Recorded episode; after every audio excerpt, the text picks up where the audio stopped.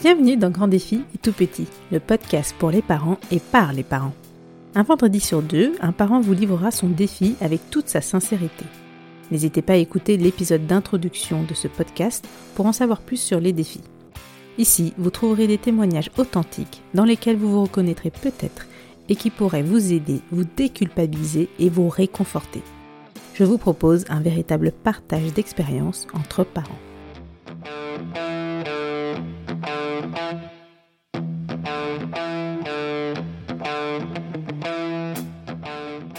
Avant de commencer cet épisode, je tiens à remercier Anne Fleur pour son commentaire sur Apple, où elle m'écrit Bravo Nadia pour ce podcast qui fait du bien et qui offre des plans d'action concrets pour avancer sereinement. Excellent podcast à recommander à tous les parents. Merci beaucoup Anne Fleur pour ton commentaire, ça me fait énormément plaisir. Et maintenant, place à l'épisode. Quand on parle de RGO, on pense très souvent à un bébé qui pleure énormément, qui régurgite beaucoup et qui dort peu. Pour Julia, il n'y avait rien de tout ça. Les symptômes apparents étaient complètement différents. D'où la difficulté aussi pour Lydie de comprendre ce qui se passait chez sa fille. Pourtant, le diagnostic est là. C'est aussi un RGO, mais un type non extériorisé qu'on appelle RGO interne. Lydie et son conjoint ont vécu des moments très difficiles, et il leur a fallu redoubler de patience afin de gérer ces moments, mais aussi toutes les autres conséquences que cela peut avoir sur chaque membre de la famille. Lydie m'a raconté son histoire dans les détails et c'est riche en informations. Bon allez, je commence, bah, je te laisse euh, te présenter et euh, décrire tes enfants. Ok, euh, donc bonjour, je m'appelle Lydie, j'ai 33 ans, donc je me lance bientôt à mon compte pour créer ma boutique de vêtements en ligne. J'ai deux enfants, donc Noam qui a bientôt 5 ans et Julia qui a bientôt un an. D'accord. Et comment tu décrirais tes enfants alors sur euh, leur personnalité, leur caractère? Alors Noam, lui, c'est vraiment la force tranquille. Ça a toujours été un enfant euh, calme, qui a pris le temps vraiment euh, d'évoluer. Euh, c'est vraiment, il, est vraiment extraordinaire parce qu'il a plein d'humour maintenant et, il est vraiment chouette. C'est vraiment l'enfant calme de la famille. Et Julia, la dernière arrivée, c'est la petite terreur. Pas du tout pareil. Elle évolue super vite. Elle suit vraiment son frère. Elle est tout en bêtise. Il y a vraiment une bêtise à faire, elle va la trouver. Donc, donc elle est assez drôle aussi. Mais c'est vrai que c'est des caractères qui sont totalement opposés donc je sais pas si c'est le fait que ce soit un garçon et une fille, mais, euh, mais c'est vrai que c'est vraiment drôle de voir la différence de caractère avec euh, bah, la même éducation. Bon, et ben ouais, ça doit être animé à la maison. c'est ça. donc on va parler du RGO de ta fille, Julia. Euh, est-ce que tu as eu durant ta grossesse ou pendant l'accouchement des problèmes particuliers? Alors, durant ma grossesse avec Julia, euh, j'ai eu un problème en particulier, en effet, parce qu'elle avait un défaut de croissance. Euh, elle prenait pas beaucoup de poids. Elle avait le fémur qui était, euh, il parle en percentile, un peu en dessous de la moyenne. Et ça les inquiétait un peu, donc, donc j'ai eu des échos de croissance en complément et j'avais vraiment un suivi. Au final, sa croissance se déroulait plutôt bien et quand elle est née, c'était un beau bébé. bon, elle faisait 48 cm et 3 kg 250 donc au final pas, de souci particulier mais c'est vrai que du coup j'ai eu un j'ai eu un suivi à ce niveau-là parce qu'il y avait quelques inquiétudes au niveau de, de sa croissance tout simplement. D'accord. Mais pas, ça n'a pas de lien avec le RGO, ça Non, non, non, non, mmh. ça n'a pas de lien avec le RGO, mais ça peut quand même expliquer le fait que bah, c'est une petite qui prend pas forcément de poids facilement et elle a une croissance, euh, elle a sa croissance à elle, elle a une croissance, elle suit une courbe, mais sa courbe à elle n'est pas forcément l'énorme. Et elle est vraiment dans la moyenne basse. Ça a toujours été, elle a toujours été dans la moyenne basse. Et après, euh, à ces quatre mois, il y a vraiment une cassure au niveau de sa courbe de poids où là, elle a chuté. Et depuis, elle suit une courbe, mais qui est vraiment en dessous de la moyenne. Elle va avoir euh, un an et elle fait 7 kilos. 7 kg 6 exactement, donc c'est peu.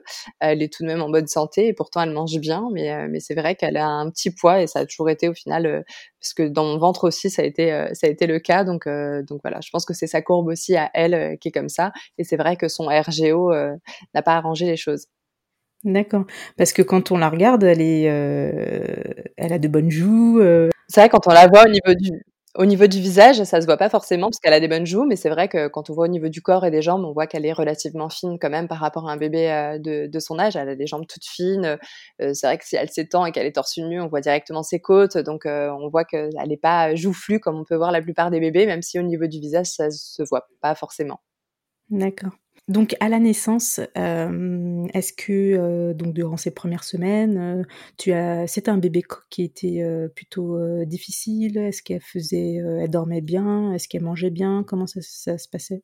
Alors sur, euh, dans les premières semaines, Julia, ça a vraiment été un bébé facile qui dormait beaucoup. Euh, moi, je l'allaitais et le problème que j'avais justement, c'est qu'elle dormait tellement qu'on avait du mal à la réveiller pour qu'elle puisse manger. Et vu qu'elle avait une faible courbe de poids, il fallait absolument qu'elle reprenne du poids. Puis on sait très bien qu'avec l'allaitement, c'est euh, toujours compliqué la prise de poids, notamment dans les débuts. On a vraiment un suivi qui est assez important. Et donc vous étiez peut-être plus à la réveiller pour lui donner à manger que l'inverse, quoi. Exactement. Au début, j'étais super contente parce qu'elle dormait. Je me suis dit, bon, bah chouette, elle fait quasiment ses nuits. Mais non, non, on m'a dit, il faut la réveiller. Et c'est vrai que du coup, j'étais obligée de mettre des, des réveils toutes les trois heures pour pouvoir l'allaiter. Et ça a été compliqué parce que Julia ne voulait pas se réveiller.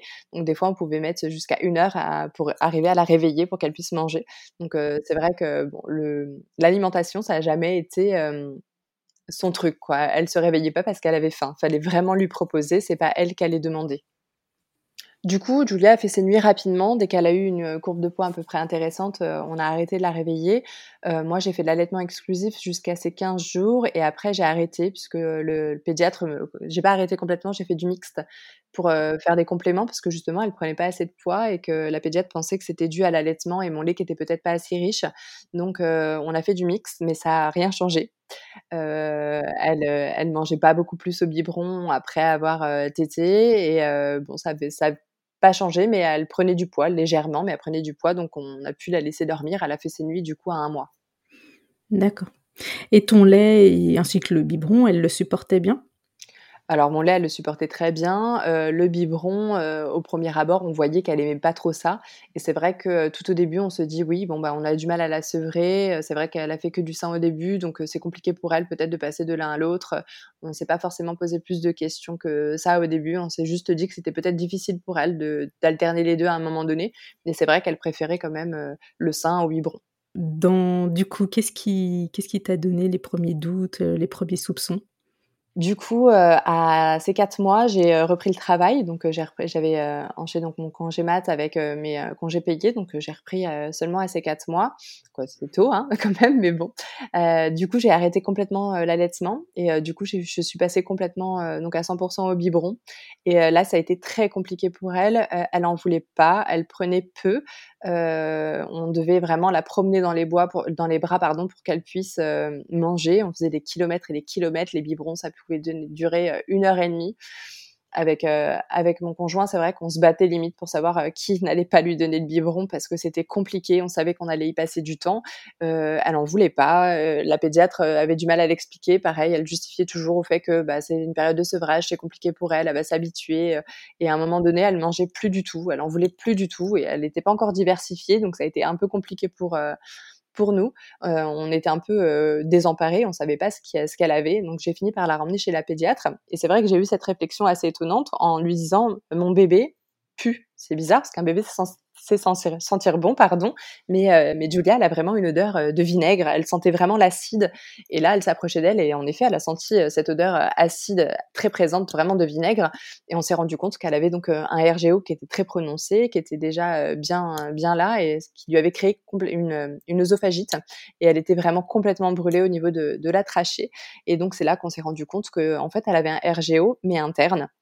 Et en fait, Julia, je pense que c'est un bébé qui est assez, assez résistante et qui, qui ne craint pas forcément la douleur. Donc, elle ne pleurait pas, elle n'avait pas de rejet. Donc, ça a été difficile pour la pédiatre et pour moi de le détecter avant, puisqu'au final, à part le refus du biberon, elle avait aucun autre symptôme. Les bébés qui ont des RGO, généralement, ont tendance à beaucoup régurgiter, voire vomir, et ils pleurent beaucoup. Euh, donc euh, Julia, c'était pas du tout, euh, du tout le cas. au niveau des siestes, elle avait du mal, elle dormait des petites siestes, mais bon, au début, on se dit qu'on a du mal à décaler, que c'est compliqué. Elle fait plein de petites siestes, donc c'est pas forcément un critère qu'on se base au début. mais c'est vrai qu'elle faisait des bonnes nuits, elle dormait super bien, mais elle dormait pas beaucoup la journée. Elle avait vraiment du mal, elle se réveillait, on voyait qu'elle était pas bien. Et on a vraiment eu, on a vraiment mis du temps en fait à diagnostiquer ce RGO interne.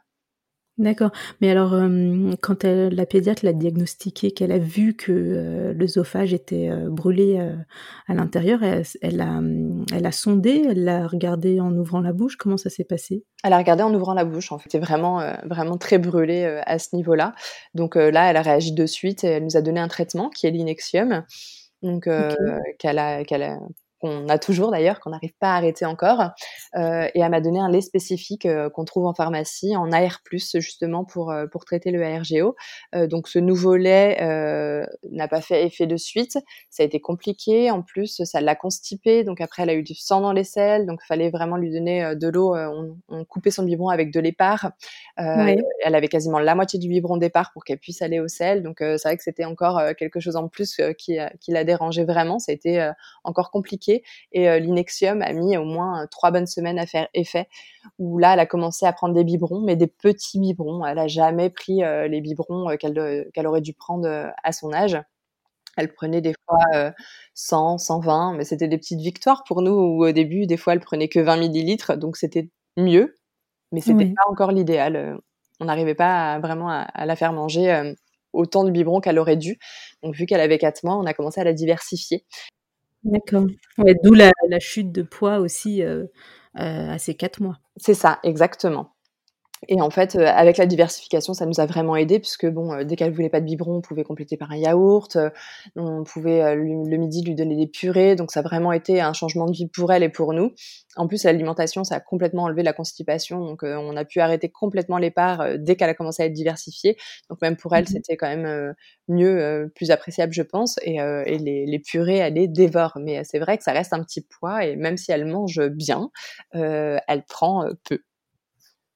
Au moins, elle accepte euh, tout ce qui est purée, euh, tout ce qui est euh, yaourt, compote, tout ça, ça passe bien. C'est ça, ça passe super bien. Et donc du coup, à ces neuf mois, ma pédiatre a voulu que l'on arrête l'inexium et qu'on le diminue petit à petit. Donc on descendait d'un millilitre par semaine. Et arrivé à un moment, Julia refusait totalement le biberon, alors qu'elle le prenait quand même un le soir et un le matin, même si elle prenait peu, elle en prenait quand même un petit peu. Et là, elle, elle en voulait plus du tout. Elle le refusait complètement. Euh, même pour lui faire boire de l'eau, ça a été compliqué. J'ai dû trouver des subterfuges, prendre une tasse pour euh, lui donner à boire, parce que le biberon, pour elle, c'était niette. Donc, on s'est vite rendu compte qu'il fallait qu'on remette l'inexium euh, à une dose plus importante, chose que l'on a faite. Et elle m'avait conseillé aussi pour le goûter, pour changer un peu des yaourts bébés, de lui donner des petits Suisses. Et au moment où on lui a donné des petits Suisses, Julia nous a fait de l'eczéma. Alors, pas énormément, mais un petit peu.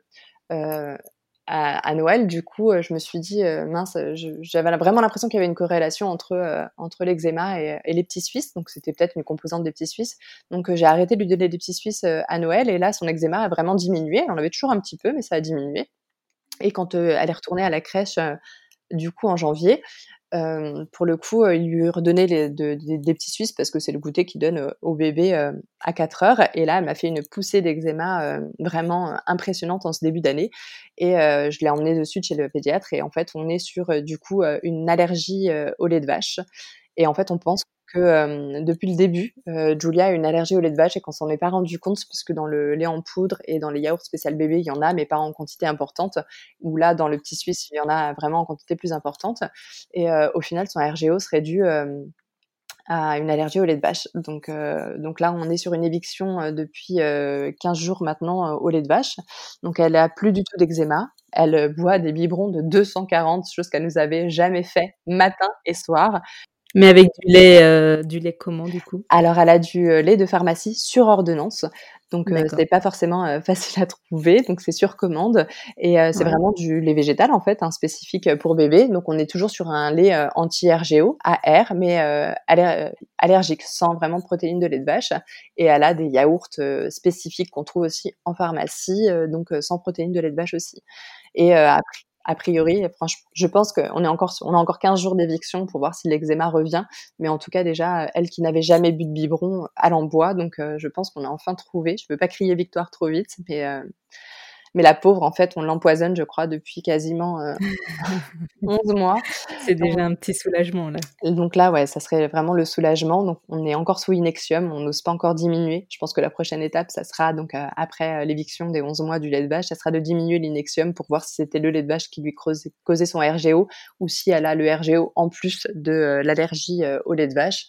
Donc, on va voir par la suite, mais c'est vrai qu'on n'est pas tout à fait sorti, mais déjà on voit un peu la lumière au bout du tunnel euh, de, de cet enfer alimentaire.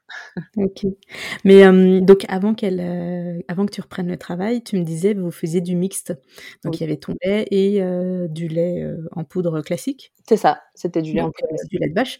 Alors du coup, comment ça se passait ces biberons-là Elle les prenait bien ou... bah Non, justement, elle prenait pas tant que ça. Donc elle faisait un complément de 20 millilitres, 30 millilitres, mais on se disait que ça lui suffisait et que c'était ça et qu'elle prenait assez au sein qu'il lui manquait juste ce petit complément-là pour prendre du poids. Mais vu qu'au final, on ne sait pas ce qu'elle prend quand elle tête, c'est vrai que c'est compliqué après de savoir ce qu'elle avait ah oui, c'était pas euh, une heure une tétée et l'heure d'après euh, le biberon, tu faisais juste un complément. Je faisais juste un complément, ouais. D'accord. Et quand à 4 mois, donc vous vous êtes rendu compte qu'elle prenait pas les biberons, vous avez essayé d'autres laits par vous-même avant de voir le, pédiatre? Non, on a tout de suite, euh, pour Noam, on n'était pas du tout suivi par un pédiatre, il n'avait jamais eu de soucis. Euh, donc on était suivi par mon médecin généraliste. Là pour Julia, pour le coup, euh, vu les petits soucis que j'ai eu pendant ma grossesse, et puis vu que je, tentais un allaitement exclusif au début, c'était plus simple pour moi de me faire suivre par la pédiatre. Et c'est vrai qu'on a toujours bah, fait confiance complètement à la pédiatre et j'ai pas fait forcément d'essai moi-même. Je préférais toujours avoir son avis avant puisque c'est compliqué à savoir, à gérer, c'est pas toujours évident. Donc, euh, donc on préfère avoir son avis avant euh, d'essayer quoi que ce soit. Et c'est vrai que de toute façon, vu que c'est des laits qu'on trouve en pharmacie, j'aurais pas forcément euh, pensé prendre ça en, grande surface. Et je pense que j'aurais même pas trouvé des laits vraiment, parce qu'il y a des laits AR en grande surface, mais là c'est vraiment AR+. C'est beaucoup plus consistant en épaisseur de lait que ce qu'on peut trouver en grande surface. D'accord.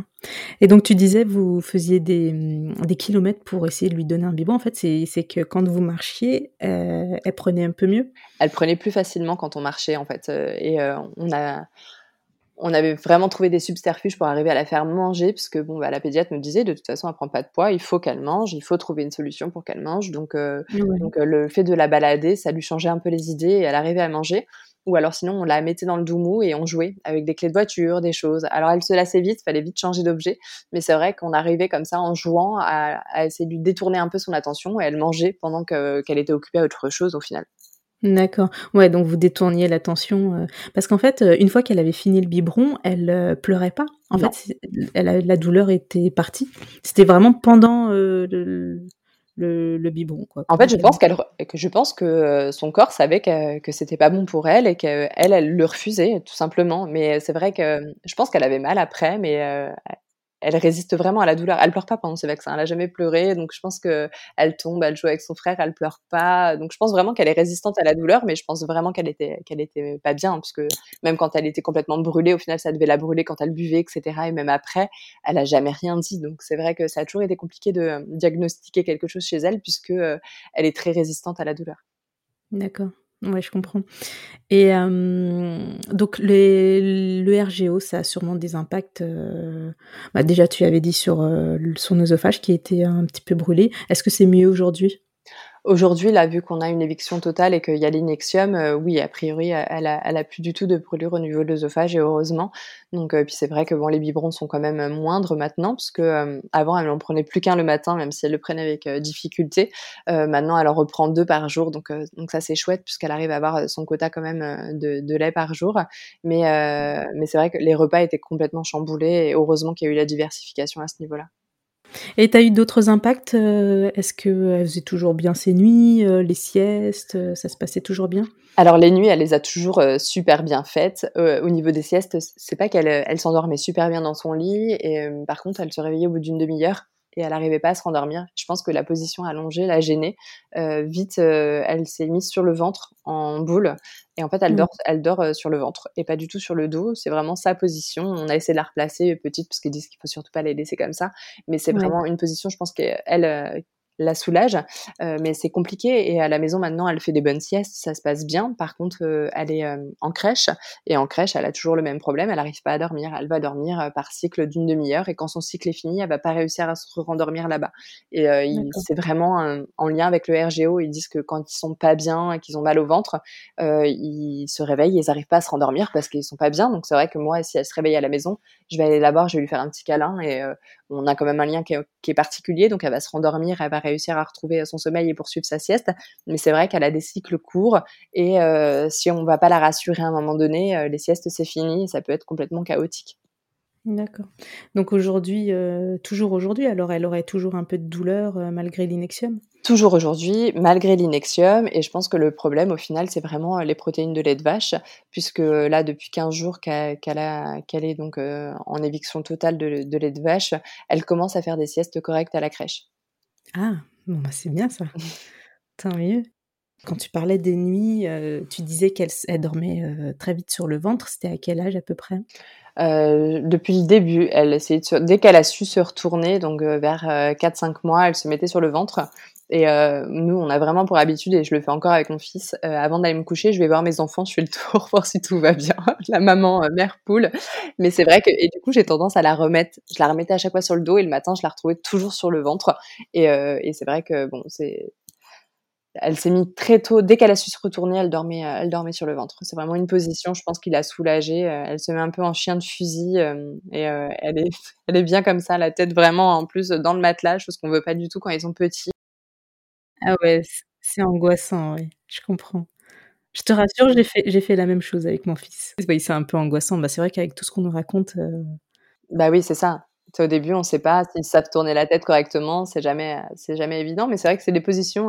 Pareil, quand elle était en porte-bébé, euh, au niveau des siestes, elle pouvait dormir 4 heures. Si euh, on faisait, euh, au début, on était en confinement, donc on allait se balader autour de chez nous pendant le confinement et on a la chance d'avoir des, des, des, bois. Donc je la mettais en porte-bébé et on allait faire 8 km à pied dans les bois tranquillement et elle dormait des heures et des heures contre moi. Elle était en position verticale, beaucoup plus apaisée sur moi et je pense que la position aussi verticale a beaucoup aidé.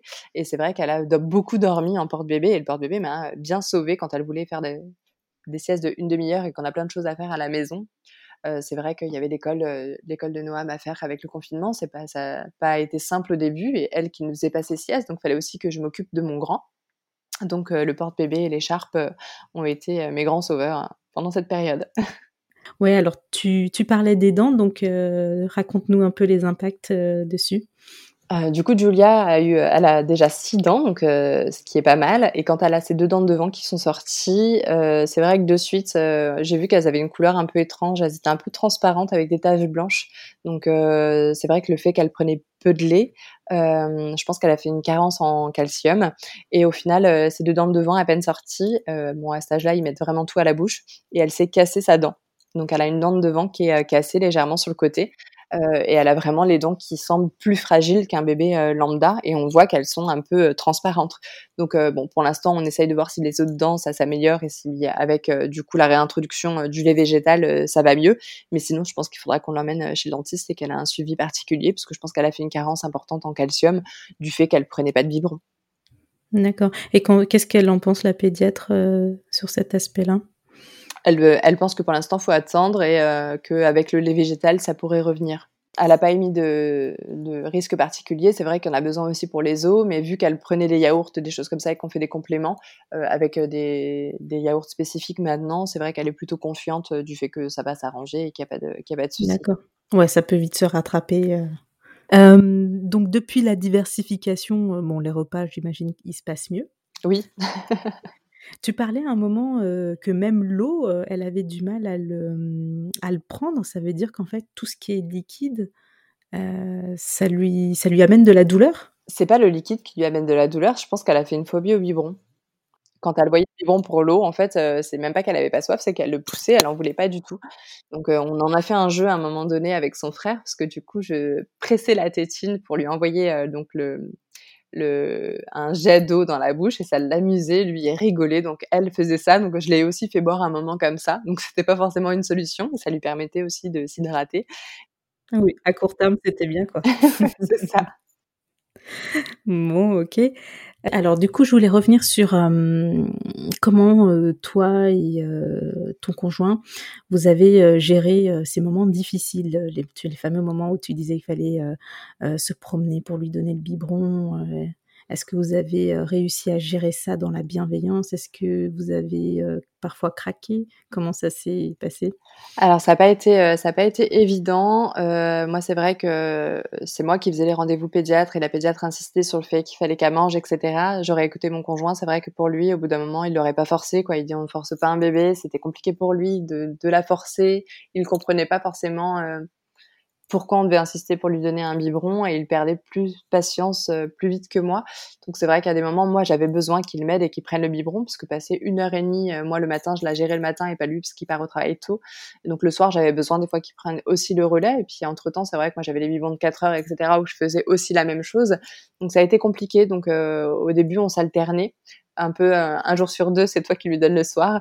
Euh, c'était vraiment la corvée. Hein. Pour le coup, euh, on voulait pas. Hein. On, on, est arrivé à un point, c'est horrible de dire ça, mais on voulait plus lui donner le biberon le, soir parce qu'on savait que ça allait être l'enfer.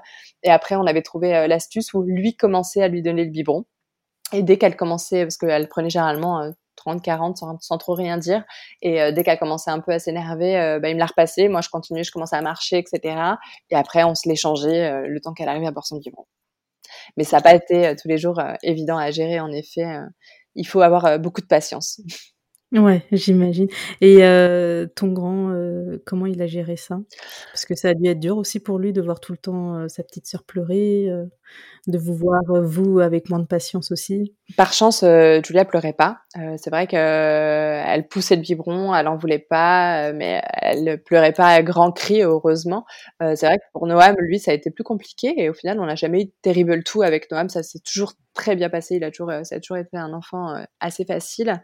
Mais, mais pour le coup, il l'a pas très bien vécu puisque bah déjà il y a eu le confinement où je devais aussi m'occuper de lui, de lui faire les devoirs, mais j'avais sa sœur toujours contre moi en porte-bébé. J'avais pas de moment d'exclusivité avec lui. Le soir, on passait une heure et demie à donner le biberon à sa sœur, où on lui disait bah non mais euh, faut que tu nous laisses tranquille, il faut qu'on s'occupe de ta sœur. C'est vrai que ces moments c'est long. Les enfants quand ils ont 4 ans, ils peuvent comprendre que on va donner le biberon pendant une demi-heure, on va s'occuper de sa sœur, mais une heure et demie, c'est et en plus les deux parents parce qu'on se relayait, donc on n'avait vraiment pas de temps à lui consacrer à ce moment-là. Et il a été euh, assez jaloux et euh, dur. Il a vraiment été euh, difficile. On l'a pas reconnu à des moments donnés. On a même mis mmh. des règles sur le mur pour pouvoir arriver à le, cadrer et qu'il respecte un petit peu, mais je pense que c'était vraiment notre attention qu'il cherchait. Donc pour lui, ça a été dur. il, sa sœur, c'est vraiment tout pour lui. il est tout le temps après elle, tout le temps à lui faire des câlins, toujours à essayer de la protéger. Mais c'est vrai qu'il en a été aussi jaloux et à des moments, il fallait qu'on fasse attention parce que si on tournait la tête, il pouvait la mordre ou des choses comme ça, choses qu'il n'avait jamais faites. D'accord. donc voilà, c'est vraiment de la jalousie par rapport au temps qu'on a passé à s'occuper de Julia et à essayer de trouver ce qu'elle avait et puis euh, lui donner à manger. C'est du temps qu'on passait pas avec lui non plus et c'est vrai qu'on avait une attention toute particulière sur l'alimentation et c'est tous les jours et c'est redondant donc ça a été compliqué euh, pour lui de se sentir un peu délaissé, lui qui avait été seul pendant quatre ans. Oui, c'est vrai. Et comment vous avez réussi à inverser la tendance avec lui? Bah, Dès qu'on a été euh, déconfiné, moi ce que je faisais, c'est que le... j'étais j'ai repris à 80%. Donc, euh, et mon conjoint ne travaille pas le vendredi après-midi parce que donc euh, il fait quand même pas mal d'heures en début de semaine, ce qui lui permet d'avoir euh, son vendredi après-midi, pardon.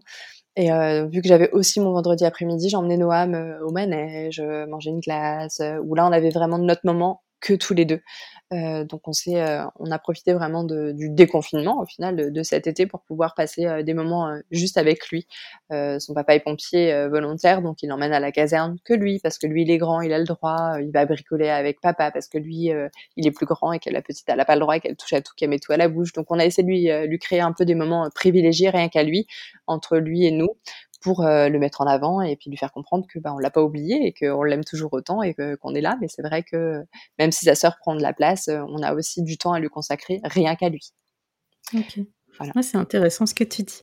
Ouais, alors j'ai une euh, auditrice, quand je lui ai dit que j'allais faire un épisode sur le RGO, elle m'a posé question. Je ne sais pas si tu vas pouvoir répondre parce que c'est quand même assez médical.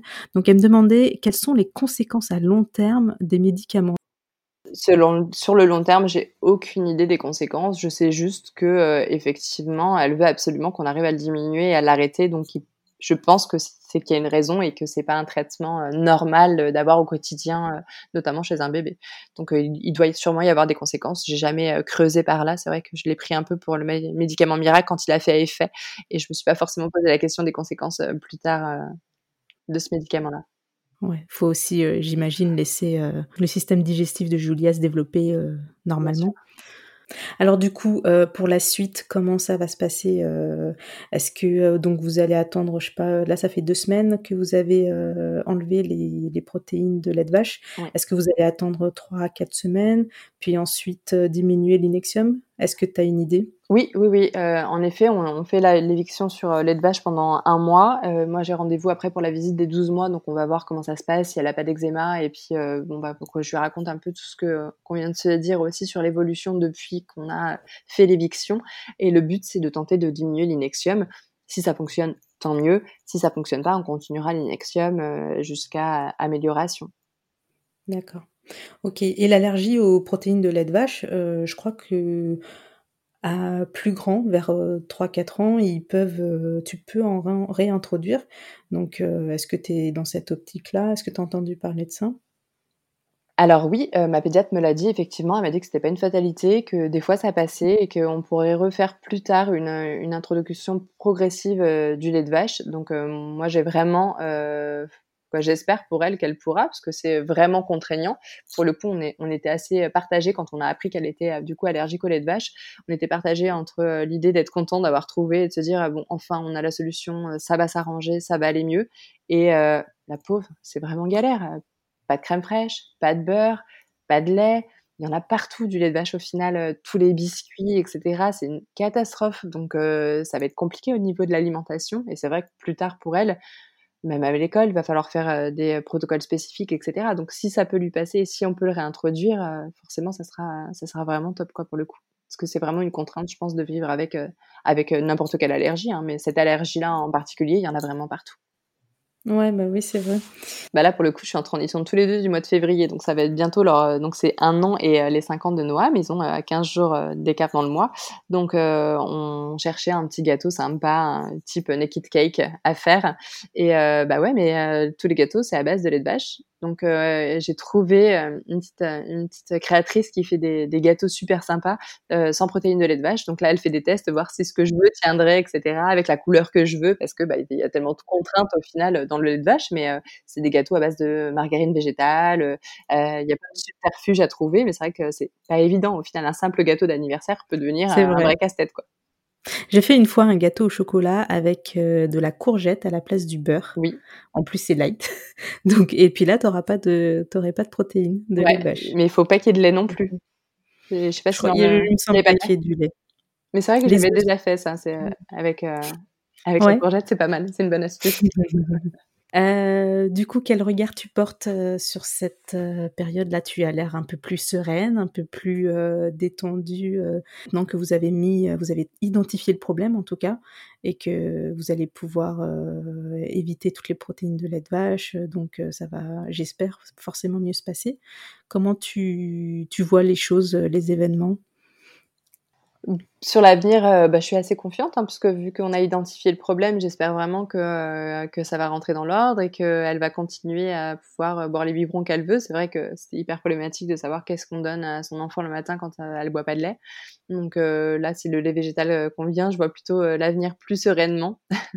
même pour elle, c'est vrai que l'éviction au lait de vache, ça va être des contraintes alimentaires, même plus tard, mais typiquement, elle aime bien croquer dans les gâteaux que son frère mange le matin, etc. Et c'est vraiment, bah non, ça, elle n'a pas le droit. Ou euh, tout ce qui est yaourt, elle est fan, les danettes, etc. Quand son frère en mange, forcément, elle en veut. Bah non, elle n'a pas le droit. Donc, euh, bon, ça va être ces petites choses-là qu'il va falloir leur apprendre à gérer sans la frustrer.